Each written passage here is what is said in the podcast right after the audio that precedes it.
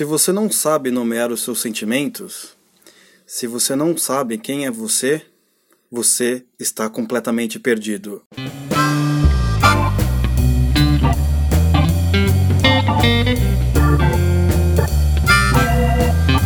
Seja bem-vindo a mais um Oliver Talk. Eu sou o Oliver e hoje nós vamos falar sobre quem sou eu? Quem é você? Você já se fez essa pergunta? Quem sou eu? Já se fez? Quem será que é você perante a sociedade, perante o mundo, mas principalmente perante a você mesmo? Então, antes de começar, não se esqueça de assinar o podcast, tanto no Spotify, no SoundCloud, no Deezer ou no seu aplicativo de podcast favorito, tanto do Android quanto do, do iPhone. E se você estiver ouvindo no YouTube, não se esqueça de assinar e apertar o sininho. Quem sou eu? Essa é uma pergunta que muitos já se fizeram, é uma pergunta que está é, na filosofia por muito tempo. Tanto é que você vê Sócrates falando assim: ah, conhece-te a ti mesmo. Você se conhece? Como assim? Como assim? Oliver, como assim? Não sei, vamos tentar fazer um exercício simples, tá? Simples. Não vamos para algo muito abstrato, difícil de ser entendido. Vamos fazer um exercício simples. Você conseguiria me descrever todas as suas virtudes e vícios? Ou melhor, falando de uma maneira mais cotidiana, qualidades e defeitos? Consegue? Você consegue enumerar e me mostrar as suas qualidades e defeitos? Você pode falar provavelmente que sim. Né?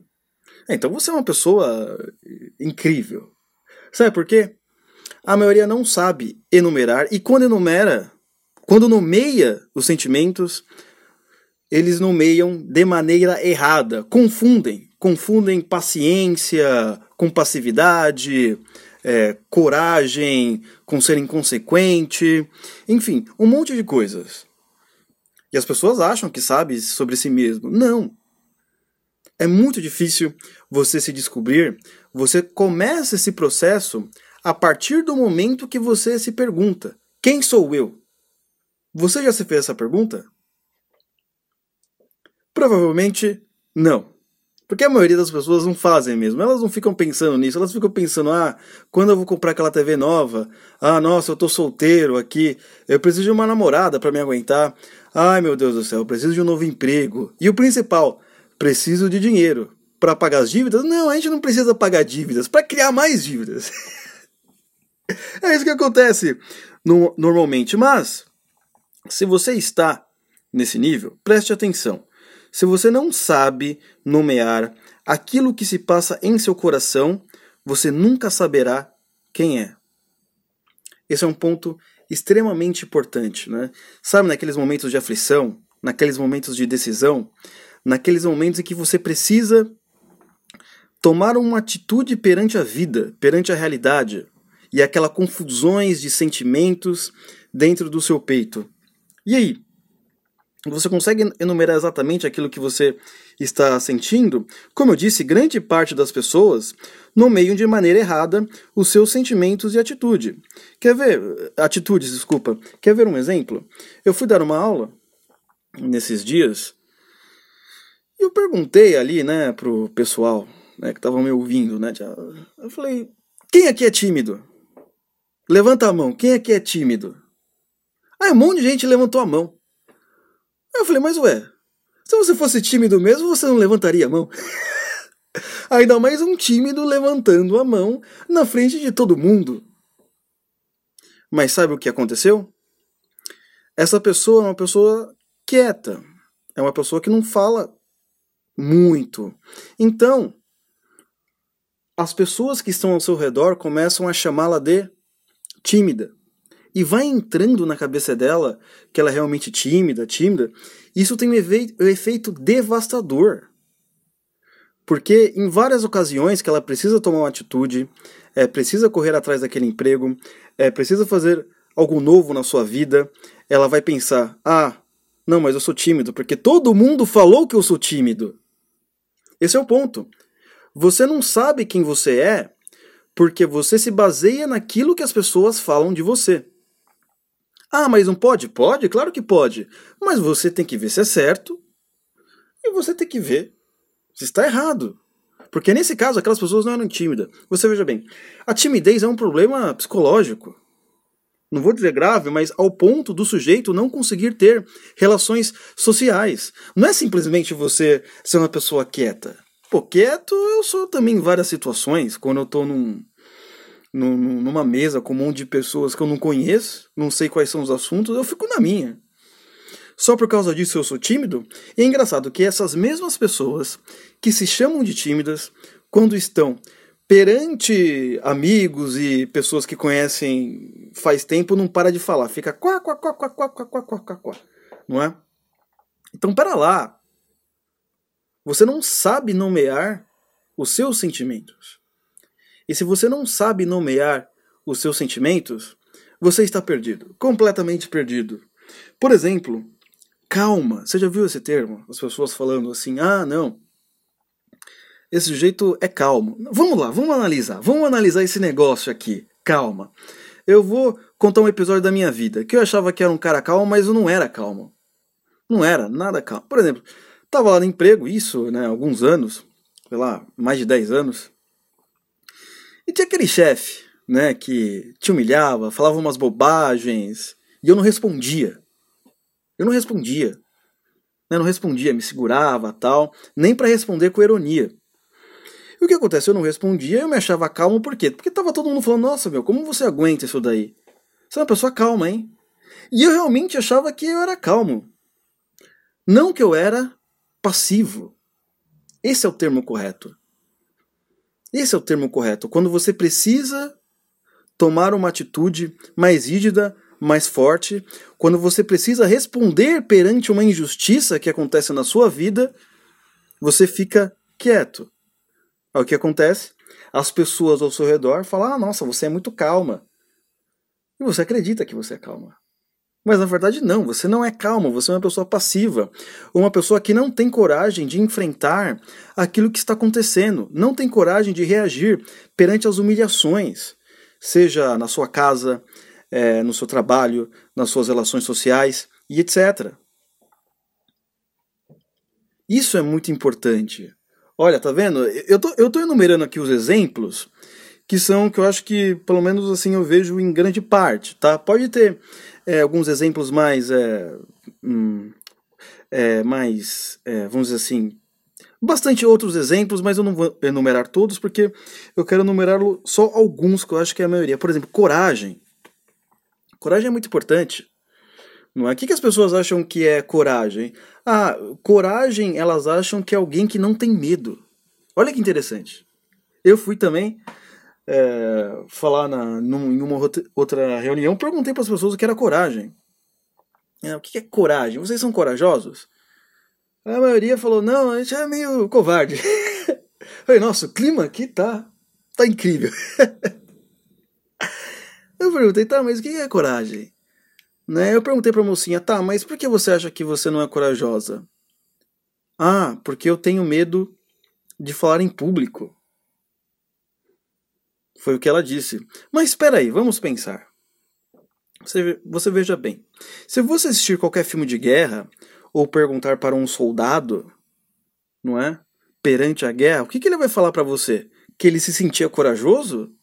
Ele falou: não, sentia um medo enorme. Poderia morrer a qualquer momento. Mas então, por que você ia lá enfrentar na guerra? Enfim, o que acontecia?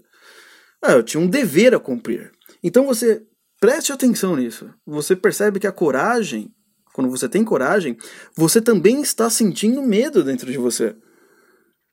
Só que como você sente que tem um dever maior, você vai executá-lo, com medo ou sem medo. Isso que é coragem, porque coragem sem medo vira inconsequência. Você pode achar, você pode querer fazer é, qualquer coisa como se fosse um ato de bravura e você está sendo um completo inconsequente. Né? Às vezes o medo ele te dá uma precaução. Opa, peraí. Talvez eu estou sendo um, um louco aqui. E olha que interessante essa fala né, da mocinha, não, porque eu tenho medo de falar em público. O que acontece? Nós irmos nas raízes né, dessa, dessa expressão, muitas e muitas e muitas pessoas acham que falar em público é um dom natural. É. Que aquele cara que prega lá, o padre, pastor, o cara do doutor Ítalo Marcilli, não sei quem mais, né? É um dom completamente natural. Em alguns pouquíssimos casos, realmente pode ser. Mas a maioria é técnica. Que nem aqui, eu estou explicando para vocês certas coisas e eu estou aplicando uma técnica de narrativa, com pontos, etc., com início, meio, fim, conclusão, que eu aprendi com quem? Aprendi com o nosso grande Mortimer Adler, é ele mesmo. Ele tem um livro maravilhoso que se chama Como Falar e Como Ouvir.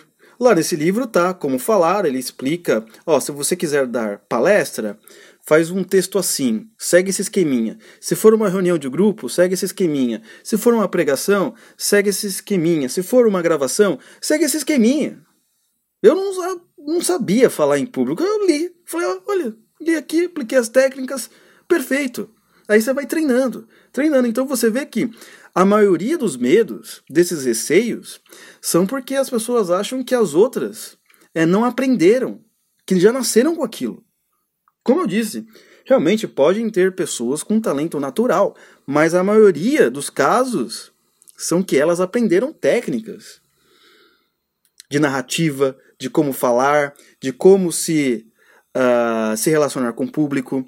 Você pode ver, por exemplo, quando eu converso com você, eu falo no singular. Eu não falo vocês, eu falo você que está me ouvindo. Por quê? É uma técnica para você que está me ouvindo achar que é algo singular, somente para você. Não é algo mágico isso que eu estou fazendo, não é algo que inventei, não é algo que nasceu comigo. Mas é uma técnica que é usado, que é usado em rádio, que é usado em outros podcasts. Não é simplesmente que eu sou um cara destemido, corajoso, eu sei falar com as pessoas, não, são técnicas. Dentre, dentre, dentre tantas técnicas. Né? Então, esse negócio da coragem é muito interessante. E tem um outro ponto também que eu queria falar sobre o amor. Ah, sobre o amor é muito interessante. Por quê?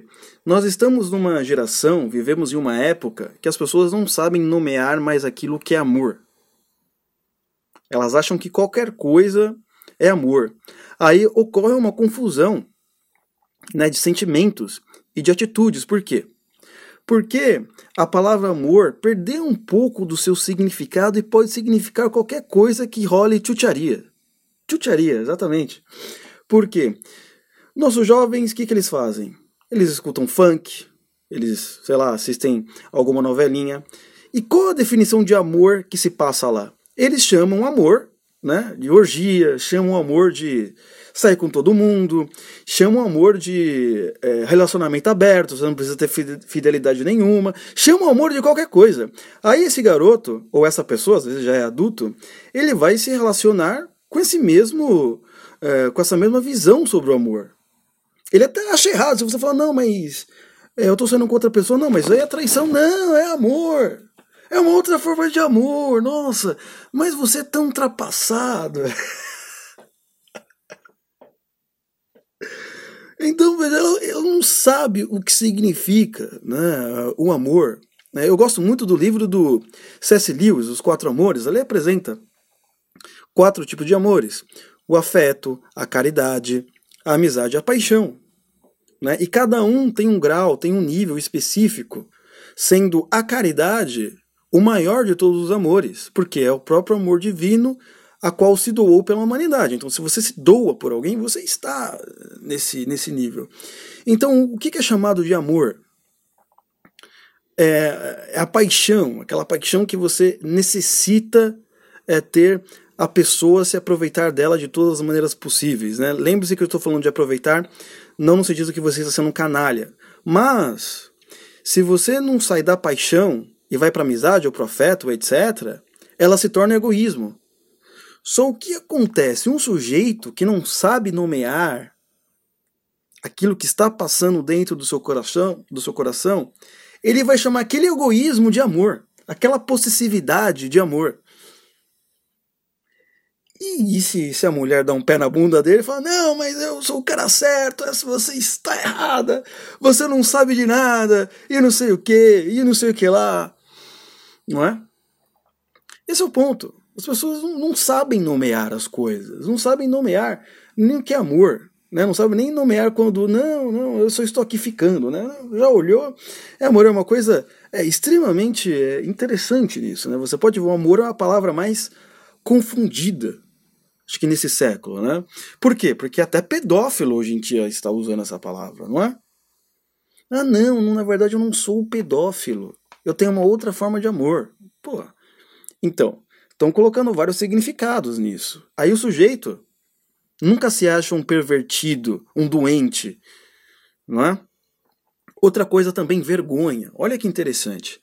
Vergonha, eu acho que é uma das coisas mais, é, é dos sentimentos é, nomeados de, de maneira bem, bem errada. Por quê?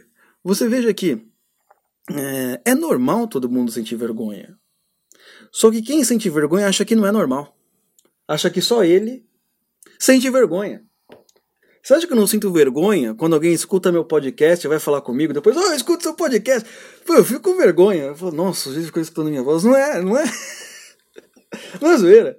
Porque às vezes eu tenho que editar esse podcast, eu tenho que me ouvir. Falar, meu Deus, é, essa é a minha verdadeira voz. Correto? Só que é o seguinte, a vergonha, muitas vezes, ela, quando ela está misturada com um sentimento de ansiedade, ela vira bomba. Por quê? Você já fica com vergonha antes de fazer aquela coisa. Não é então? Porque a ansiedade é aquele medo do futuro. Né? Você já está com medo do futuro e você já, tá com me... já, já está com vergonha de fazer aquilo que precisa fazer. Qual é o exemplo mais básico? Vamos lá, você um, um jovem rapaz quer dar em cima daquela jovem mulher. E você não consegue por quê? Ah, eu tenho vergonha. Por que você tem vergonha? Ah, não sei o que ela vai falar. Vai que ela fala não. Filho, todas falam não. Mas ele já está com vergonha. Antes mesmo de executar o ato. Não é? Então ele não sabe que também tá, tá aquela mistura de ansiedade, um monte de coisa, e, e, a, e aquela pré-vergonha já, já, já fica nele, ele fica paralisado. E a vida passa e ele não consegue é, fazer nada. Correto? Então, é, é, na minha opinião, né, assim, existem vários fatores porque as pessoas não conseguem nomear os seus sentimentos, elas não conseguem é, nomear as suas atitudes. Né? Apresentei aqui ao longo do podcast, dei umas, umas pitadinhas. Né? O Dr. Italo Marcilli também fala muito sobre isso, mas como somos um podcast quase que literário, então vou falar da parte literária que importa, certo? Na minha opinião, é, é, não saber nomear os sentimentos está ligado a vários fatores, mas eu quero apresentar um: analfabetismo funcional. Não, mas como assim analfabetismo funcional? Analfabetismo funcional. Ele é um dos fatores que te faz não nomear, mas nomear errado. E você sempre fica perdido na vida. Porque o analfabeto funcional, ele não tem capacidade de perceber as nuances da palavra. Né? É como eu digo, você quer perceber um analfabeto funcional? Simples. Escreva um texto irônico. Escreva um texto irônico. Não estou falando que a pessoa assim, ah, mas ela não gostou da ironia. Ótimo, se ela entendeu a ironia e não gostou, mostra que ela não é. Mas se ela transformou aquela ironia em um literalismo tosco, um completo analfabeto funcional. Então você imagina como um sujeito desse vai nomear as suas atitudes. Ele vai chamar aquilo que é mal de bom, aquilo de ruim de bem, aquilo que é perverso, de virtude e etc. Há uma confusão, como eu disse para você, naquele meu caso. Eu me achava calmo. Eu me achava calmo também. Também tinha esse problema, mistura de analfabeto funcional com dando opinião que as pessoas falam sobre mim. E na verdade eu não era, eu era um passivo imbecil. Não é? Mas eu me conformava, não, eu tenho uma qualidade qualquer, eu era calmo. calmo. Calmo é assim, é quando você tá nervoso, você quer quebrar a cara do sujeito, mas aí você se controla. Você fala assim: não, eu não vou quebrar sua cara agora, mas você vai ter um castigo, né? Que nem você pode fazer com seu filho que está aí. Correto? Então, o um analfabetismo funcional ele é algo tão poderoso, mas tão é, relevante, que ele consegue fazer com que você falseie seus sentimentos com outro nome. Aí o que acontece? Você está vivendo, mas você se acha uma outra pessoa. Você nunca consegue olhar para si mesmo e ver os seus demônios. Esse é o ponto. Porque você tem medo, você não quer se achar uma pessoa ruim. Isso se você tem, uma, se você tem essa capacidade. Né? Como diria C.S. Lewis, uh, as pessoas normais elas se acham assim uh, mais ou menos ruins. Os ditadores, os sanguinários, uh, eles se acham perfeitamente bons. Olha, olha essa inversão. Presta atenção. Olha essa inversão.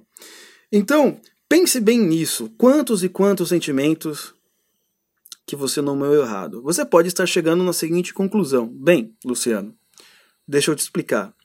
Eu tô vendo que eu realmente eu não sei de nada sobre mim. Eu achava que era uma coisa, mas eu estou perdido. Meu amigo, se você está perdido, eis que tem uma bela de uma resposta. Você finalmente se encontrou. Você finalmente se encontrou. Porque o perdido ele pode somente se, se, ai meu Deus, o, perdido, ele pode somente se achar quando ele sabe que ele está perdido, não é? Você imagina, você está andando por, pela aquela floresta e acha que vai achar o caminho, não sei o que, e você está perdido. Enquanto você não não falar assim para você mesmo, não, eu estou perdido, você nunca vai achar o caminho. Porque aí quando você se sente perdido, quando você declara para você mesmo, olha, eu não sei, eu realmente estou perdido, você faz a segunda pergunta, qual é? Tá, o que eu preciso fazer? O que eu preciso fazer para me encontrar? Olha que interessante. Eu gosto muito do exemplo, já dei várias vezes aqui nesse podcast, de quando é, Jesus ele estava ali num, é, num, num, local e ele estava andando com os pecadores ali, vários pecadores, e chegou o fariseu, falou: Ah, mas senhor é mestre, fica andando com esses pecadores aí. Ele falou: É, porque, porque é o seguinte, meu filho, só aquele que é doente sabe que precisa de um médico. Aquele que não se acha doente, mesmo estando, não precisa de um médico. Ele acha que não precisa de um médico. É a mesma coisa, você pega, vamos pegar um caso clássico, um viciado em drogas. Você pode fazer o que você quiser por ele. Mas enquanto ele realmente não perceber, oh, eu sou um viciado, degenerado, que eu estou atrapalhando todo mundo, ele não vai buscar ajuda. Um bêbado, um alcoólatra, enquanto ele não olhar para si mesmo e dizer, nossa, realmente eu sou alcoólatra, ele não vai buscar ajuda. A ajuda começa você só encontra o caminho a partir do momento que você diz para você mesmo: Não, eu realmente estou perdido. Pô, aí beleza, você se encontrou. Aí você tem que fazer uma caminhada longa. Né? Que eu posso dar uma dica. É que eu uso, eu também estou nessa caminhada. É o que eu uso. Qual que é?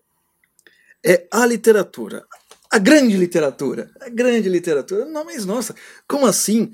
Eu não tenho que frequentar um psicólogo, um psiquiatra, Talvez precise, eu não sei, vai que você tem problemas cognitivos, pode ser isso também, não é? Mas assim, a grande literatura, a literatura clássica, ela tem uma capacidade incrível de mudar a nossa perspectiva sobre vários e vários fatores da realidade, do meio social e de nós mesmos.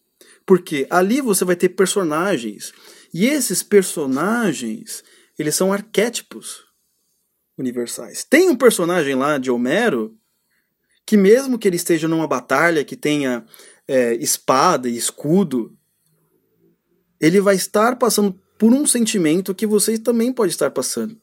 Aí você olhando aquele personagem, você consegue se identificar. Ah, olha só.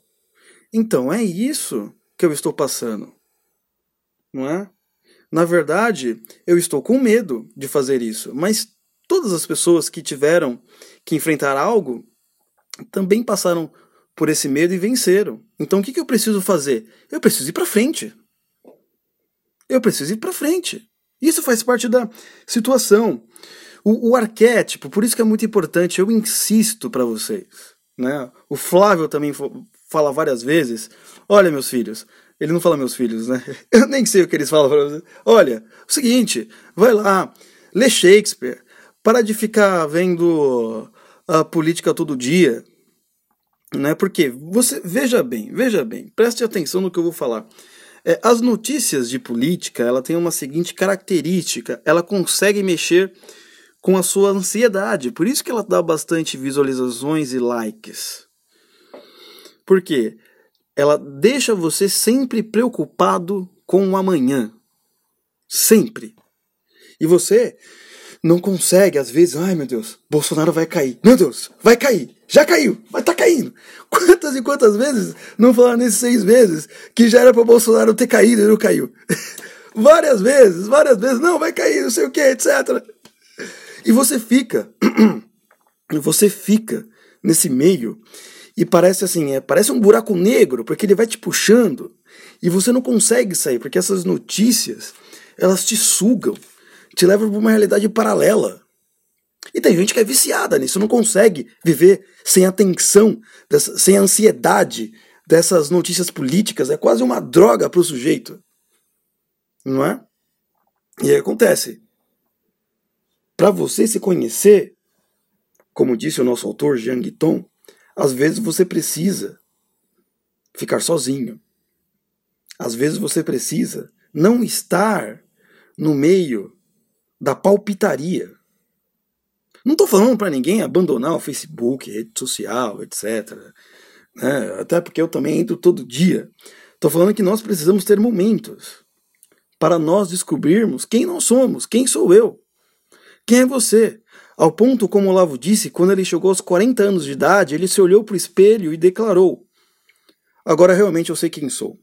Eu sei quais são os meus medos, eu sei quais são as minhas virtudes, eu sei quais são os meus defeitos e eu sei qual caminho eu devo seguir. Você veja, isso é muito importante para a vida intelectual. Você achou que não tinha nada a ver, né? Não tinha nada a ver com a vida intelectual. Tem tudo a ver. Tem tudo a ver. Ou você quer ser um, um intelectual trapaceiro, ou você quer ser uma pessoa que trabalha com cultura, enfim como eu disse no podcast passado, sobre que é a, a cultura que importa, você quer ser um espectador digno, né? porque nós temos várias pessoas que é, sabem livros, sabem falas decoradas e etc., mas são canalhas. São canalhas, completos canalhas. Que o que acontece? Eles leem a literatura, eles leem a, a, a alta cultura e corrompem. Por quê? passam pelo seu filtro distorcido. Isso é extremamente importante. Se você não tem os sentimentos equilibrados, se você não sabe quem você é, provavelmente você pode pegar algo tão alto, tão belo e tão sublime e corromper quando passa pelo seu filtro. Porque o seu olhar perante a vida e perante a você mesmo já está está distorcido. Você não sabe quem é você. E é capaz e é capaz que você também julgue errado as outras pessoas. Você veja, eu tenho uma tese, já conversei com o Flávio, então talvez um dia eu escreva sobre isso, que a maneira que a maneira como nós julgamos um livro, nós também julgamos as pessoas. A maneira que nós julgamos um personagem de literatura, nós também julgamos o próximo, ou vice-versa, porque parece que o mesmo mecanismo né, interno da nossa consciência é, o mesmo mecanismo serve tanto para o personagem literário quanto, tanto quanto para o seu amigo, a sua namorada, etc, etc, etc. Vocês estão, vocês estão entendendo o quanto é importante nós crescermos nas virtudes para também crescermos na nossa vida intelectual? Uma coisa não está desligada da outra. Não é para você ficar lendo, ah, eu vou ler, vou ler bastante coisa aqui, sabe?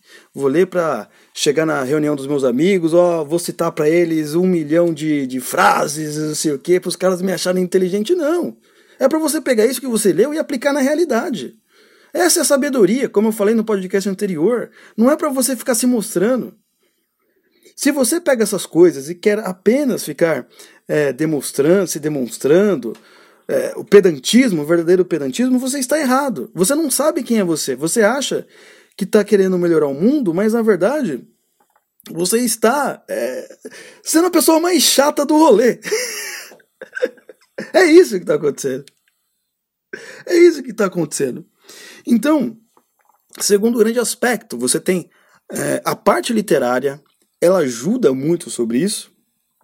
E conversar uma, com uma pessoa que você acha que é mais sábia do que você.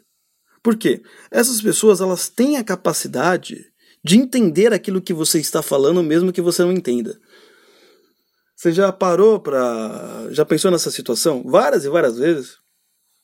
Tem pessoas que vêm falar comigo, ou é, escrevem, e elas estão querendo expressar o seu sentimento, expressar o que está acontecendo, e ela não consegue, ela não está achando as palavras, ela não está achando os termos corretos. Aí eu tenho que, olha, acho que você está querendo dizer isso, não é verdade? Ah, isso mesmo, é que eu tô, eu tô mal, eu tô com angústia, né? O outro, eu acho que na verdade você não tá com nada disso, você está com fome. É, eu tô com fome, eu achava que eu tava nervoso. Óbvio, eu não tô me colocando aqui na posição de sábio, mas estou dizendo, se você conhece alguém que você que você sabe, que ele sabe nomear as palavras, sabe nomear os sentimentos de maneira correta, sem é, corromper o seu significado, né, você vai conseguir chegar a um lugar bom, você vai começar a conseguir uh, se conhecer. Você pode ver, por exemplo, com o nosso problema da hegemonia esquerdista na cultura, é que eles deturparam todos os significados, ao ponto de as pessoas que estudam nessas universidades não saberem também o que, que elas estão fazendo lá. Veja como a esquerda corrompeu várias e várias e várias palavras: fascismo, nazismo e etc. Eles chamam de nazismo hoje em dia qualquer um que não concorda com eles. Você acha que uma pessoa que usa nazismo para tudo, racismo para tudo, fascismo para tudo, se conhece? Sabe quem é? Não! Justamente, justamente pelo fato dela achar que se conhece, ela começa a interpretar todas as pessoas com seu filtro interno corrompido. Então todo mundo é nazista. Todo mundo é fascista. Óbvio que eu sei que você não é assim, mas nós precisamos melhorar. Porque aí nossos julgamentos ficarão mais justos. Nossa interpretação sobre a realidade ficará mais factual. E nossos estudos literários e da alta cultura ficará também mais coerente com a realidade. Você não vai ser aquele tipo de sujeito que vai ficar só na abstração. Não, você vai pegar a abstração e jogar ela na terra. Ou jogar a terra no céu, sei lá. Tem uma música do padre Marcelo Rossi, não tem algo assim? É, sei lá. É, eu ouvi essa música duas ou três vezes, né? Mas, enfim, isso é uma outra história. Então vocês me entenderam? Primeiro passo. Primeiro passo. Você sabe enumerar os seus sentimentos? Você sabe quem é você? É realmente calma que você sente ou é passividade? Não é? Você realmente é tímido ou você só é uma pessoa quieta? Certo? Você sabe o que realmente é amor ou você é um ou você é da chucharia e chama isso de amor? Isso é importante, porque aí você vai começar a separar, as coisas e vai viver até melhor. Não é? Isso que a gente quer, viver um pouquinho melhor nesse mundo de medíocres. Correto, pessoal? Então não se esqueça de. Vamos finalizar por aqui. Não se esqueça, né? De entrar nas páginas, tal. Vai lá no Instagram. Adicione a gente no Instagram, Oliver Talk, no Facebook, você pode me achar no Facebook também, Oliver Talk, tudo junto, só que com Y. Oliver com Y, tudo junto. E no Twitter, Oliver Underline Talk. Presta atenção, Oliver Underline Talk, ok? Até a próxima e um beijo para as meninas e um abraço para os meninos. Fui!